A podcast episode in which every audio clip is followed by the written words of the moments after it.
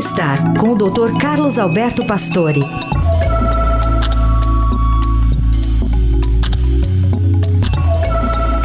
Hoje o doutor Pastore vai falar um pouquinho sobre os malefícios dos cigarros para a saúde. Tudo bem, doutor? Bom dia. Bom dia, Carol. Bom dia, Heisen. Bom dia, ouvintes. O cigarro é muito agressivo para a saúde, inclusive o eletrônico. O hábito de fumar é um dos maiores malefícios para a saúde, provocando várias doenças graves, não só para os pulmões, como câncer e enfisema, mas também para o coração e vasos, como infarto do miocárdio acidente vascular cerebral ou derrame. O risco do infarto do miocárdio em fumantes é 30% maior do que os não fumantes.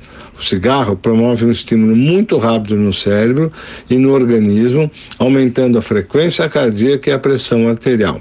O número de fumantes diminuiu com as leis e campanhas entre 2006 e 2019, mas a prevalência de fumantes reduziu de 16% para 10%.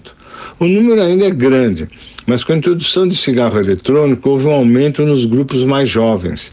Esse cigarro, vendido como alternativa para fumar menos e que seria menos agressivo para a saúde, está sendo combatido, mostrando que a propaganda é enganosa e ele é muito agressivo à saúde.